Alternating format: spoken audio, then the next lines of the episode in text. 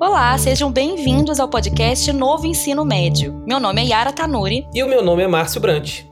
Esse podcast visa informar de maneira clara a respeito do novo ensino médio, sua proposta e as mudanças geradas por ele. Nesse episódio inicial, explicaremos sobre a implementação do novo ensino médio e, para isso, separamos algumas das principais dúvidas dos estudantes. Mas fique tranquilo, gostaríamos de contar com a sua participação nos próximos episódios.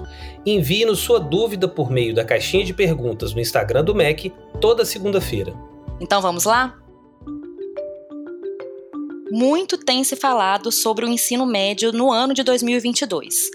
Márcio, você pode nos dizer o que muda a partir do ano que vem para essa etapa de ensino? Bom, a implementação do novo ensino médio, conforme estabelecido na Portaria MEC número 521/2021, terá início em todas as redes de ensino públicas e privadas em 2022 com as turmas da primeira série, em 2023 com as turmas de primeira e segunda série e em 2024 completando a implementação em todas as séries do ensino médio.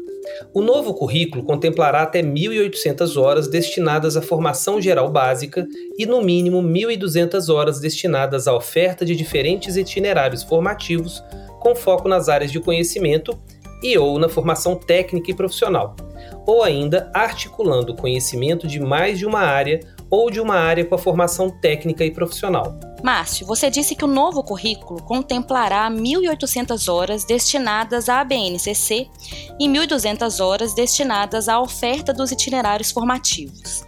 Nesse caso, o currículo terá no total 3.000 horas. Como se dará a distribuição dessa carga horária nos três anos do ensino médio?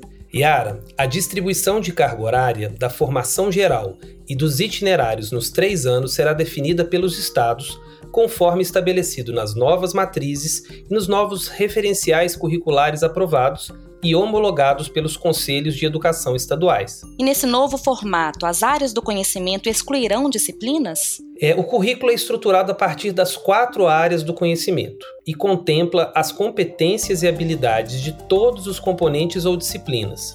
Portanto, não existe a exclusão de disciplinas, mas uma estrutura pensada a partir das áreas.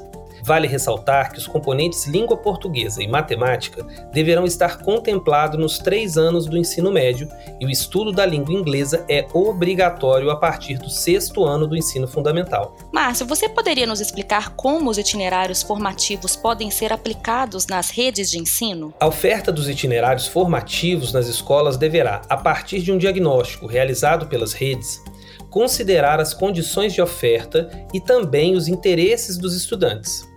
Os itinerários formativos deverão ser organizados por meio da oferta de diferentes arranjos curriculares, conforme a relevância para o contexto local e a possibilidade dos sistemas de ensino e terão foco nas áreas de conhecimento e na formação técnica e profissional. Agora, Márcio, para finalizarmos nosso primeiro episódio, conte um pouco para a gente como os estudantes serão orientados quanto à escolha dos itinerários formativos. Yara, as redes de ensino e escolas definirão as ações estratégicas necessárias à orientação dos estudantes para que eles possam escolher os itinerários formativos que serão ofertados, a partir dos seus interesses e das suas necessidades.